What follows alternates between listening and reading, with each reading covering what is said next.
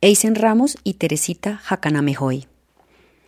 Habla como todo un sabio, pero apenas está en sus veintes. Será la experiencia de vivir dentro de una nutrida familia Kamenzá que le ha inculcado todo lo que sabe y más.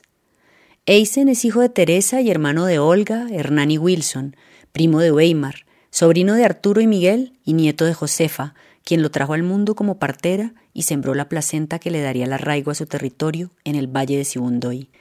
Habla de su familia con pasión, porque sabe que es su extensión y heredero, y que hablando de ellos, habla también del pueblo Kamenzá, que traduce al español hombres de aquí mismo con pensamiento y lengua propia. Cuenta que la naturaleza de esta comunidad indígena es la de compartir y conservar la lengua, y que dentro de esta idea también se integra aquella del curar, del curarse a uno mismo y a su familia, que es la comunidad misma, como un gesto de pensar en el otro. Curar significa sanar los dolores del cuerpo, claro, pero también significa conectar el pensamiento con el corazón y el alma.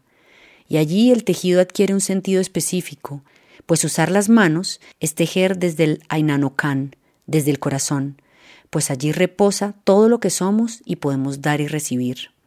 Con el tejido se conectan las personas y las ideas, se aprende y se enseña, se recuerdan y cuentan las historias, se enaltecen las memorias y se proyectan futuros, se convoca. Esta es la misión que estableció con su familia al fundar en 2016 el espacio Curarte, su propuesta de curar con el arte, a través suyo, ya sea desde la medicina, con el remedio del yajé, la música y la artesanía en chaquiras buscan que su proyecto se convierta en una escuela de pensamiento. Para ellos, la mezcla de estas tres esferas es esencial para encontrar el equilibrio vital. Teresa, su mamá, es una lideresa de la comunidad Kamenzá, como también lo fueron su abuelo y lo son sus tíos, ambos taitas o médicos tradicionales que hacen de la toma del yajé parte del ritual de sanación. Además, hace más de 18 años esa mamá fuerte creó la cooperativa de cultivadores de plantas esenciales y aromáticas del Putumayo. Todos le están apostando a la siembra del saber entre los más jóvenes, como una posibilidad de quedarse en el territorio y vivir de la puesta en práctica de sus creencias y vocaciones sin tener que irse del Putumayo por falta de oportunidades.